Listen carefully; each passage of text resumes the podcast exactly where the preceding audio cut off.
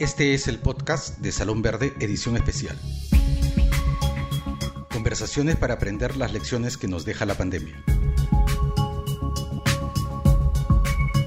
Muy buenas tardes, amigas y amigos de Enconsulta.p, en su sección especial Salón Verde, a dos años de la pandemia.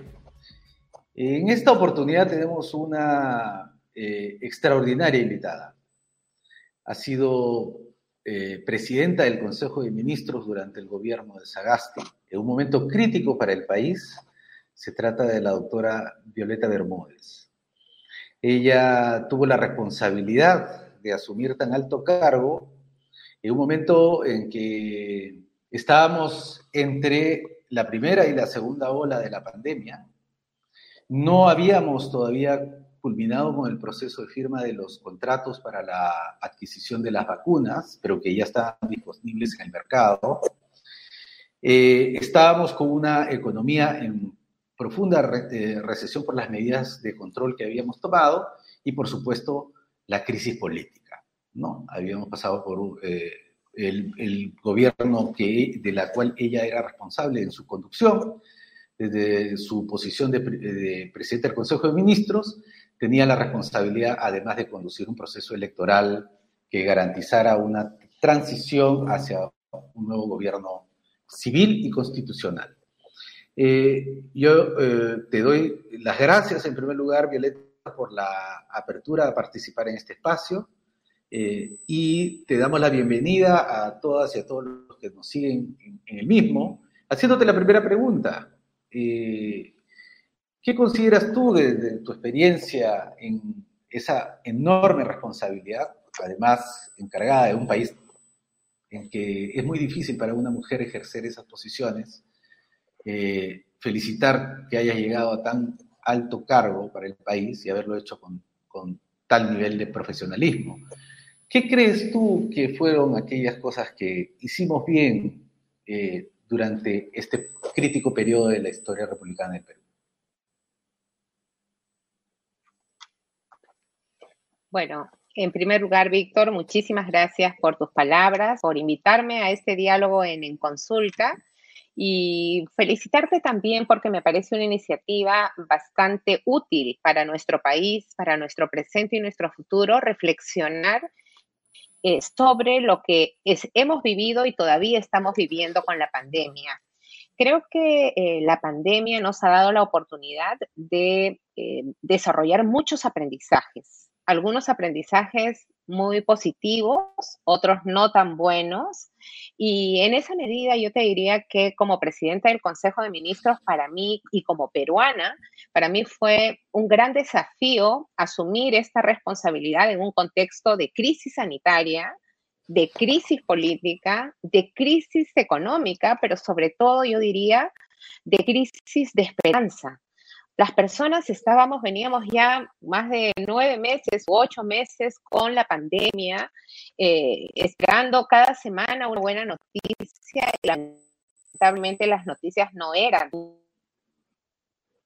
Ministras, ministros que, bueno, en ese momento aceptaron formar parte del gabinete y lo hicieron con gran profesionalismo, con mucha entrega y sobre todo con un compromiso de hacer un trabajo articulado. Y creo que este es un gran aprendizaje, que si el Poder Ejecutivo, que es la instancia de gobierno per se, no trabaja de manera articulada, no se pueden lograr resultados. Nosotros teníamos, cuando entramos, ocho meses y diez días de gestión gubernamental. Y teníamos, como bien has reseñado tú, que enfrentar la pandemia desde la atención, la atención, pero sobre todo de encontrar una salida que era la vacunación. Y teníamos a la vez que conducir desde el rol que nos correspondía como Poder Ejecutivo el apoyo a los organismos electorales para conducir la transición hacia un gobierno democráticamente elegido, ¿no? Un contexto muy complicado. Y sin embargo, vimos que la única forma de lograr hacerlo en el tiempo corto que teníamos era trabajar de manera articulada dentro del Poder Ejecutivo, pero también con las instituciones de fuera del Poder Ejecutivo. Desde el gobierno de transición, desde el primer día vimos, primero, nos guste o no nos guste, el Ejecutivo tiene que trabajar de la mano con el Congreso. Y hay formas de hacerlo de manera, eh, yo diría, responsable si uno establece un diálogo auténtico. Tuvimos nosotros la ventaja, en mi caso, de coordinar directamente con una presidenta del Congreso muy dialogante, la eh, señora Mirta Vázquez, y con la mesa directiva en su conjunto, con quienes pudimos armar una agenda bien acotada para el periodo que teníamos y bastante realista. E incluso a pesar de momentos, yo diría, públicos de tensión con el Congreso, tuvimos una actividad, un diálogo permanente, por ejemplo, con la Comisión de Seguimiento a la COVID-19, con quienes no solamente nos hemos reunido en el Congreso, en las sesiones ordinarias a las que nos invitaban, sino también en Palacio de Gobierno. Los convocábamos con presencia del presidente, que no era un requisito, para irles dando cuenta de qué estábamos haciendo, cómo lo estábamos haciendo y por qué estábamos tomando algunas decisiones. En simultáneo, otro espacio importantísimo que yo pienso que en la actualidad no se toma en cuenta, porque si bien no es un espacio formal, no es un espacio formal, es un espacio, el Consejo de Estado me refiero, en el cual se reúnen todos los líderes, todas las cabezas de los poderes públicos y de los organismos constitucionales autónomos. Nosotros en los ocho meses y diez días de gestión tuvimos diez reuniones del Consejo de Estado, una reunión mensual ordinaria y tres reuniones de manera extraordinaria, precisamente vinculados, uno, al tema de vacunación y dos, a las elecciones, primera y segunda vuelta. Esta instancia nos ayudó como Poder Ejecutivo a escuchar a otros titulares responsables también de nuestro Estado, porque el Perú no solo está en manos del Poder Ejecutivo, todas las entidades públicas tienen un rol, escucharlos, recibir retroalimentación de lo que nosotros estábamos haciendo, decidiendo o proyectando hacer en las siguientes semanas. Y considero que eso nos dio la oportunidad de tener actores de fuera del Ejecutivo que ayudaron en la gobernabilidad en un tiempo tan difícil. Tú sabes, creo que en un momento yo pensaba, no sé qué ha sido más difícil, manejar toda la complejidad de la pandemia o todo ese terrible periodo entre la primera y segunda vuelta electoral, ¿no? Porque se sumaba la pandemia, pero además se sumaban muchas imputaciones que nosotros teníamos que manejar con un estricto respeto a la neutralidad. Que tú como además este, también titular de un ministerio que has tenido la experiencia pública, sabes que a veces es muy difícil controlar reacciones hasta porque uno siente impotencia de no desenmascarar mentiras, pero tienes que guardar un estricto respeto a la neutralidad, más aún cuando tenía un rol, en mi caso, ¿no? Como la segunda vocería de gobierno. El primer vocero es el presidente de la República y la segunda vocería la tiene en la presidencia del Consejo de Ministros. Así que han sido periodos muy intensos, pero que afortunadamente con el trabajo articulado, con mucho diálogo con las instancias que he mencionado, pero también con organizaciones de la cooperación internacional, de la sociedad civil, incluso el sector empresarial, que en determinados momentos parecía eh, que era nuestro, nuestro opositor, ¿no? Cuando hablaban de que iba, que no nos dejábamos traer vacunas, en fin, pero dialogando y hablando francamente, pudimos articular esfuerzos. Y bueno, creo que parte de, por lo menos toda la etapa del primer año de la vacunación es una muestra de este trabajo articulado. Así es, eh, Violeta. Eh, bueno, te rogaría que no te, eh, limites por un exceso de modestia en señalar además que durante la, tu gestión, porque la presidencia del Consejo de Ministros cumple un rol importantísimo, se instalaron mecanismos de altísima gestión pública, donde se determinaron prioridades e indicadores para hacer el seguimiento de los procesos clave que iban a llevar al resultado que ustedes mismos habían planteado, garantizar la vacunación y la, la transición democrática del país. Y resaltar también que en el Consejo de Estado, así como tú como primera ministra, aunque estaba el presidente, se encontraban otras dos mujeres al frente de instituciones claves del Poder Judicial y también en el Tribunal Constitucional. Eh, en la segunda parte... Eh, perdón que te interrumpa un poquito, y del Congreso. El Ministerio Público, del Congreso y la Junta Nacional de Justicia. Creo que es la primera es correcto. que he estado en mi vida que había más mujeres que hombres. no, es digno de resaltarlo. una grata coincidencia. Este, y no hay que perder esa, ese elemento importantísimo para un tema, para un momento extraordinariamente crítico para nuestro país. En un segundo eh, momento, ya te pido que hagas una reflexión sobre aquello que se pudo hacer mejor. Que aunque hubo la voluntad, aunque se sabía lo que se tenía que hacer, no se pudo lograr como sector salud, como sociedad? No sé, ¿cuáles han sido tus reflexiones al respecto? ¿Qué crees que fue aquello que no nos salió bien? Sí, mira, yo creo que ya un poquito también a la distancia, ¿no? Ya ha pasado exactamente casi el mismo periodo en el que estuvimos en el gobierno que el que dejamos de estar en el gobierno, fíjate. Nosotros este, a veces digo yo, hicimos tanto en ese tiempo y, sentimos que fuimos recuperando un poquito esa esperanza que encontramos muy lesionada en noviembre del 2020 y ahora siento que a veces retrocedemos en este, en este aspecto de, tener confianza en nuestras autoridades, ¿no? Eh, mira, creo que hoy a la luz de, la distancia, yo te diría que eh, pudimos hacer mejor el balance entre eh, la economía familiar y el cuidado de la salud, ¿no? Nosotros siempre tratábamos, y como, como tú recordarás, nosotros no tomamos medidas de confinamiento drástico porque también ya se conocía un poco más de la pandemia que en sus inicios, que en marzo, abril del año 2020.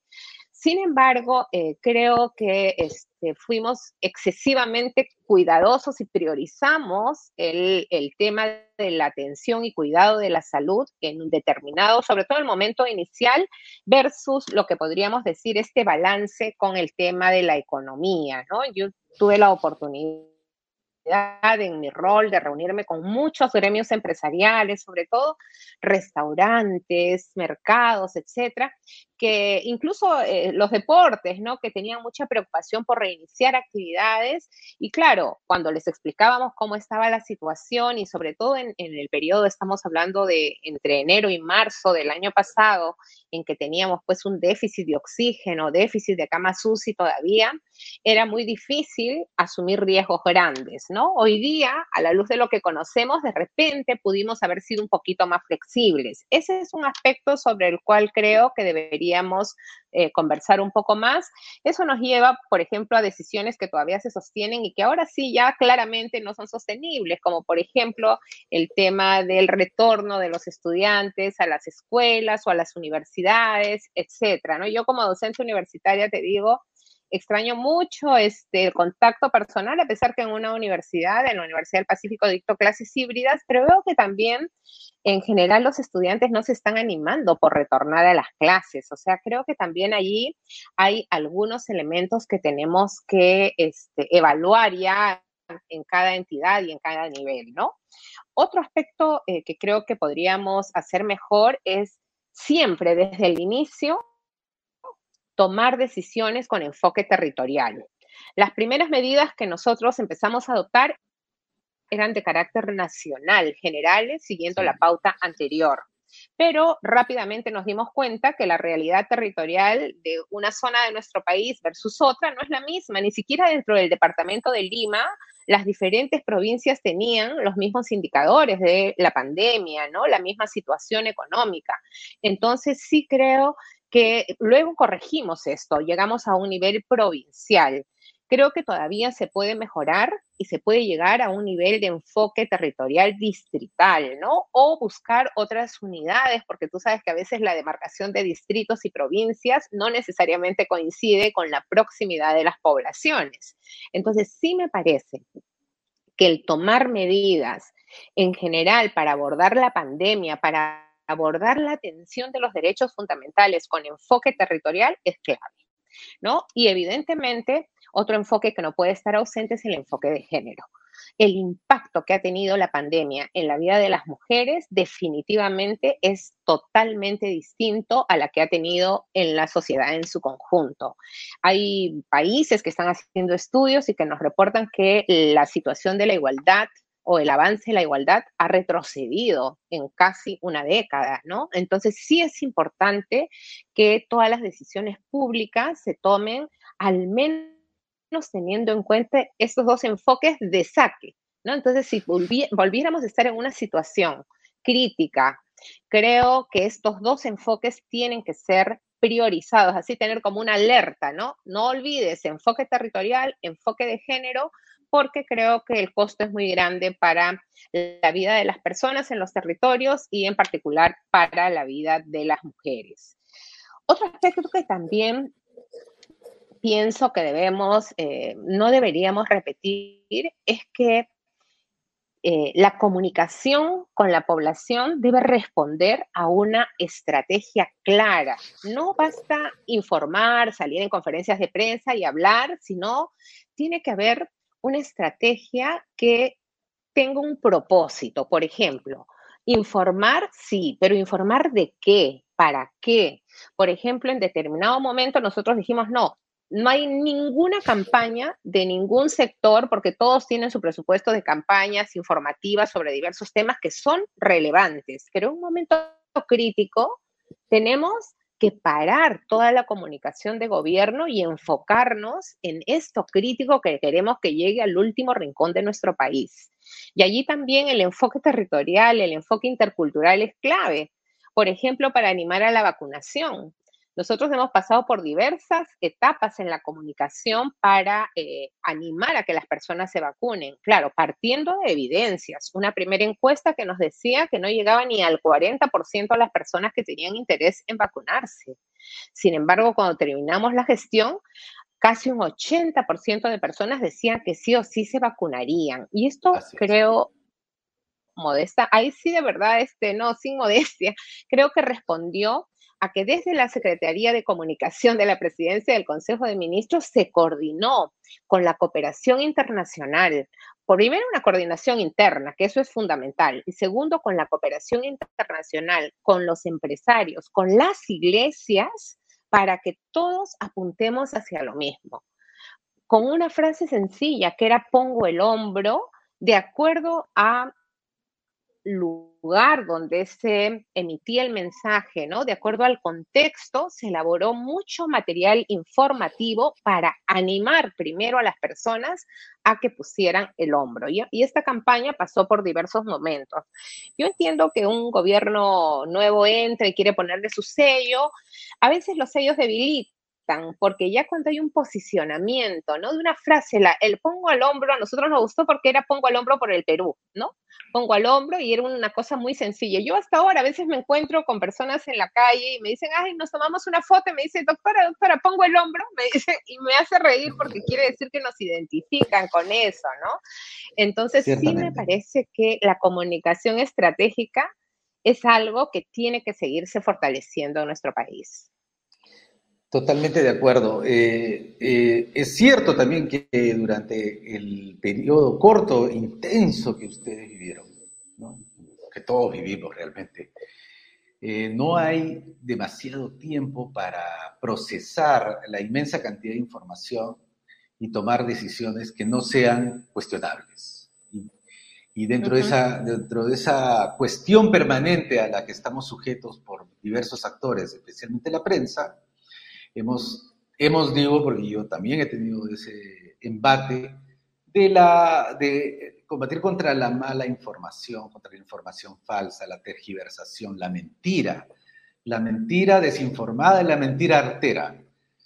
Pero bueno, ahí, como lo hemos señalado en otros programas, hay una tarea pendiente de modernizar los sistemas de comunicación del país, porque el entorno comunicacional ha cambiado y el Estado no puede seguir con sus comunicados de prensa, sus conferencias de prensa, sus bandos coloniales, y tiene que ser un Estado, como, tú lo señalas, mucho más dinámico, mucho más aterrizado a la vida territorial, multicultural, multiétnica, eh, que tiene nuestro, multigeneracional, que tiene nuestro país. Bueno, eh, Violeta, eh, pasando a otro, al tercer tema, que es el un poco más espinoso. A todos nos ha tocado ver, presenciar, vivir temas que eh, diríamos nos, diríamos, nos decimos a nosotros mismos, a nuestros colegas, amigos, a nuestros familiares, esto no deberíamos volver a repetir o nos avergüenza. ¿Cuáles son aquellos elementos que tú crees que son los más dañinos, que nos minaron más durante la pandemia? Y que no, que no debemos volver a repetir. Sí, bueno, yo creo que como, como Estado peruano no deberíamos volver a depender de uno o dos proveedores, por ejemplo, de oxígeno, ¿no? O sea, no me parecía eso cuando yo, yo la verdad no vengo del campo de la salud, yo soy abogada, he trabajado en derechos humanos, en fin, y sobre todo eh, he trabajado en desarrollo territorial, pero no sabía que teníamos en realidad prácticamente un solo proveedor para el oxígeno que adquiere el Estado, ¿no? Entonces me parece que no deberíamos, debería el Estado tener una diversidad fuentes para atender cuestiones críticas, como por ejemplo el oxígeno. Creo que esto se ha superado y esto es algo positivo también, porque no solamente se han instalado plantas de oxígeno de diverso calibre que nos permiten ahora tener una autonomía para el manejo de oxígeno en, algunas, eh, en algunos hospitales, en algunos puntos del país, sino también se ha involucrado a la participación de las municipalidades y la sociedad civil en encontrar respuestas para este problema.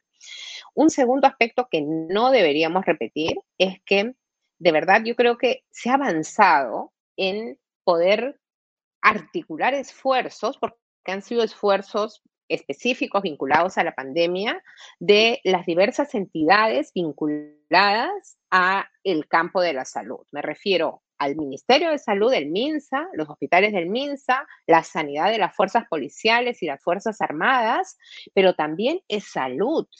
Creo que ha sido una de las pocas experiencias, la atención de la pandemia y también la vacunación, donde han trabajado juntos. Y nosotros, tú sabes, tú que has estado en el MINSA, que esto no siempre es posible. Eh, los, no había una cama UCI en el hospital del MINSA, pues de salud podía atenderlo, podía ser remitido a uno u otro o la sanidad de las Fuerzas Armadas y Policiales. Entonces, esto sí, para mí, nos debe llevar a seguir trabajando una propuesta para unificar el sistema de salud o por lo menos algunos servicios estratégicos de salud de tal manera que nadie sea desatendido en sus problemas de salud porque no hay una salud en esa zona o porque no hay un hospital del MINSA o porque no tiene este equipo o el otro. Me parece que este es otro aspecto que no deberíamos o, que deberíamos aprovechar y no volver al pasado, ¿no? Y otro aspecto que también me sorprendió mucho realmente es que eh, RENIEC, que es eh, el registro de identificación, de las personas y que cumple un rol clave en todo este tema de la pandemia. Bueno, todos los seres humanos existimos porque estamos registrados en RENIEC formalmente. Eh, yo no sabía, por ejemplo, y lo digo así claramente porque estoy seguro que la mayoría de personas no lo sabía, de que para dar información a todas las entidades públicas, ellos cobran por el servicio, porque claro, tienen que generar sus propios fondos, pero es un absurdo, porque son entidades públicas a las que les dé el servicio. Entonces yo discutí mucho esto con el equipo del, del MEF, porque el Ministerio de Economía en realidad en lugar de darle plata, por ejemplo, ¿no? Al MINSA o a Salud para que compre la información a RENIEC, mejor que dé la plata a RENIEC y RENIEC que le dé a todas las entidades públicas. Una, o sea, son entidades que deben actuar con interoperatividad.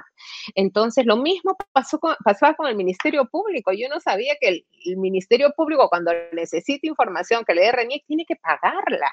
Esto me parece que es, eh, hay aspectos de reformas institucionales que son sustantivas para la vida de las personas que no requerirían sino una un equipo de trabajo que tenga un plazo determinado y que subsane estas formas de trabajar que, creo yo generan dilación, generan conflicto, porque en un determinado momento, imagínense en la pandemia, que no se, había, se les había pasado renovar el convenio con Renieca de Salud y necesitaban información fundamental, la conexión con la información de RENIEC, porque las personas fallecen, hay que registrar los fallecimientos, en fin, etcétera Y esto ocasionaba pues una situación de tensión, porque de repente los recursos podrían haberse destinado a otros fines de parte de la entidad de salud y RENIEC recibir los fondos públicos directamente del Ministerio de Economía. Entonces me parece que este, este tipo de reformas, que no requieren reformas estructurales,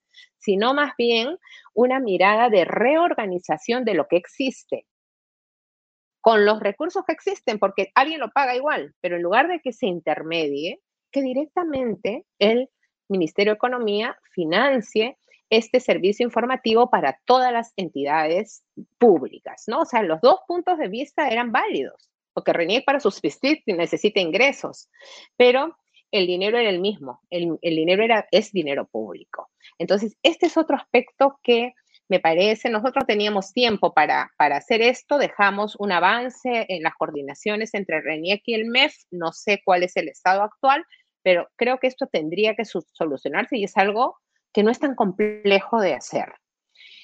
Otro aspecto que no deberíamos dejar de lado en una situación crítica como la que vivimos es la atención primaria de salud. Creo que en una primera reacción este, se dejó de lado y ahí también hay una hay una responsabilidad de los gobiernos regionales. Todavía esta descentralización que tenemos a medias nos impide eh, en situaciones críticas tener una coordinación eficiente para que esto opere. Y algo que de verdad, sí lo digo, yo entiendo que en el primer momento de la pandemia, la primera decisión fue que las personas mayores de 60 años y las poblaciones vulnerables se quedaran a hacer eh, trabajo, teletrabajos, estoy hablando del personal del sector público. Sin embargo, ya después de las dos dosis de vacunación, muchos no quisieron retornar y muchos del sector salud tampoco quisieron retornar. Y, bueno, me parece que ahí también eh, no hubo reglas claras para decir cuál era el momento de retorno para continuar prestando los servicios a la población y si la persona optaba por no retornar más, cuál iba a ser la salida, ¿no? Así como este aspecto de, haberle dado este, permisos, vacaciones por horas, que yo creo que van a ser impagables, porque es imposible pues que la gente trabaje tantas horas para reponer las horas que tomó en los periodos de cuarentena cuando el servicio que prestaba no se podía hacer de manera remota. Entonces, creo que son decisiones que en su momento no se tomaron porque efectivamente habían muchas prioridades en simultáneo pero eh, sobre las cuales tenemos que tomar decisión y en el futuro tener como una especie de checklist de qué cosa no debemos olvidarnos para evitar que luego se nos genere un problema, como entiendo algunas entidades lo están viviendo hoy, ¿no? Eh, Violeta, yo eh, concuerdo con casi todos los puntos que has señalado y antes de terminar la, la entrevista, muy, muy instructiva. Eh, quizás en este punto, haciendo, tratando de hacer un resumen de muchas de las que he escuchado, se dividen en tres esferas. Después de, estas, de estos dos años, llegamos a la conclusión que necesitamos más Estado, ¿no? un Estado más presente, mejor gestionado. También necesitamos más ciencia, más ciencia no solamente en su desarrollo, sino en su incorporación rápida, como el, el hecho de la vacuna, que tú también has señalado, eh, más ciencias sociales y más ciencias de todo tipo, ciencias en general, ¿no? Y en tercer lugar también, aunque tú lo has tocado en algunos ejemplos, más ética, ¿no? Y quizás para terminar, tus reflexiones de un momento crítico que te tocó vivir como presidente del Consejo de Ministros, que es el caso Vacunagate, ¿no? que es emblemático para un momento tan dramático que, que vivíamos, y, quizá con eso tus reflexiones finales al, respecto de estos dos años, Violeta.